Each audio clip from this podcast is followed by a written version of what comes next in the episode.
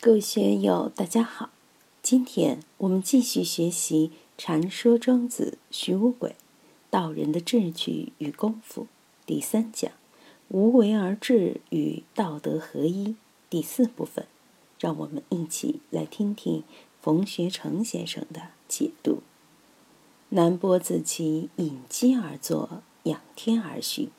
言成子入见曰：“夫子，物之有也。”行故可使若槁骸，心故可使若死灰乎？曰：吾常居山穴之中矣。当是时也，田禾一独我，而齐国之众三贺之。我必先之，必固知之；我必卖之，必固欲之。若我而不有之，必污德而知之。若我而不卖之，必乌德而誉之。庄子《齐物论》的开篇就是这个公案，但在这里有些变化。《齐物论》里是南郭子期，这里是南伯子期，其实是同一个人。《齐物论》里他的学生是颜成子游，在这里是颜成子，也是同一个人。南伯子期靠着茶几坐在那儿。仰天而虚，他是在练归息法，还是在练大周天？说不清楚。总之，在练功夫。此时，他的徒弟严成子进来拜见，看见老师这个状态，很诧异，就问：“先生，您是世上最了不起的人，平时您老人家精神气很旺的，但现在却是形若槁骸，心若死灰，怎么会这样呢？”身体可以练得若槁骸，心真的能达到若死灰吗？一个人要想形如槁骸是比较容易的，打坐的时候是可以做到的。但是心可以真的如死灰吗？我曾问过好些常年打坐修定的人，他们可以做到身定，心如槁木，但是谈到心定，心如死灰。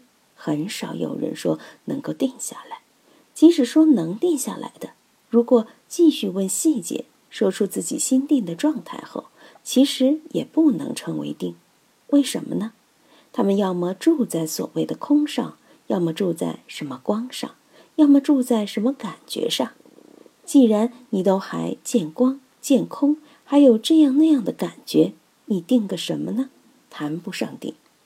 所以。心如死灰的状态是非常不容易的。南波子期这位老先生达到这个状态了吗？他为什么会仰天而虚呢？这个虚是在叹气，还是在练气功、练丹道？下面他就表白了：当年吾常居山穴之中，我曾在山里闭关打坐。估计老先生闭关的时间肯定不短，起码是三年以上。当时田和一睹我，田和先生专程到山里来看我，我接待了他，而齐国之众三贺之。田和先生回到临淄城后，就在齐国到处宣扬。我在山里见到了南伯先生，留我吃了一顿饭，跟我讲了很多话，传了很多秘功道法，大家都恭贺。哇，你见到神仙了，不得了！于是前来道喜的人一批接着一批，如潮水一般。这个事情让南博先生知道了，他就自我检讨：我必先知，必固知之；我必卖之，必固欲之。若我而不有之，必无德而知之；若我而不卖之，必无德而欲之。大家好好看这一段。这个境界真是无法比呀！现在有些人闭关，闭关前就昭告天下：“我要闭关了。”对他的师傅、他的师兄道友、他的护法居士都要去布告一番。这段时间你们别打电话，因为在官房里是不允许接电话的。你们可以给我写信，也可以送点供养。闭关是禁语的，不许说话，但是可以写字写信。有什么需求可以写在纸条上，通过护官僧沟通和采办。护法的居士也可以供养一些所需之物，送一台电风扇，送点衣物，送点沐浴用具都可以。官房里虽然是过午不食，但如北方人在南方闭关，南方的蔬菜和饭吃不惯，也可以自己生火做饭。南方的人到北方去闭关，比如广州人到五台山去闭关，也可以弄点南方的大米到北方去煮。只要你在中午十二点前把饭做好，装到肚子里面去就行，如同钟南山做茅棚那样。我必先知，必固知之，是我让我的名声先在外面传播了，不管是有意还是无意传出去的。所以田和先生才会知道我。为什么我必先知呢？我必卖之嘛，肯定是我先张扬了这个事情，他才会知道，才会必固预之，拿这个大做文章。不要说见了神仙，如果我说请到周杰伦、王菲等明星，他们要是到这儿来和我们一起上课，这间屋子恐怕早就被踩塌了。当然。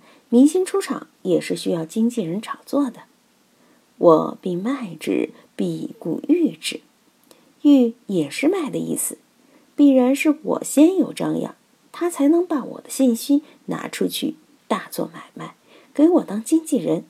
要见南波先生的，请到我这儿来报名，十万元一张票，我带你们去见。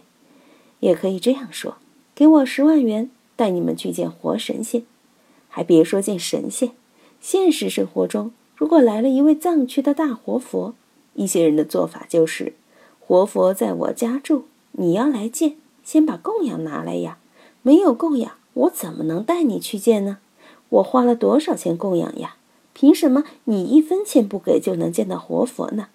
这样的事情也多，在广州、深圳、成都，我们见的太多了。如果供养了一个活佛，就不愿意别人来见。活佛天天传秘法给我，天天给我灌顶，你们一来就把我独有的姻缘抢了。活佛的心就不仅仅用在我一个人身上了，加持别人多了，在我身上的加持就少了。所以我必卖之，必固欲之，真是说到点子上了。你们想想，社会上的人情世故是不是这样的？若我而不有之。必无得而知之，若我而不卖之，必无德而誉之。如果我不去张扬这些，他怎么能了解呢？如果我不去闭关，他怎么知道我在闭关呢？我不在山洞里搞修炼，他怎么知道我在山里面修炼呢？如果我不是一个道人，他凭什么到外面去包装炒作我呢？今天就读到这里，欢迎大家在评论中分享所思所得。我是万万，我在成都龙江书院为您读书。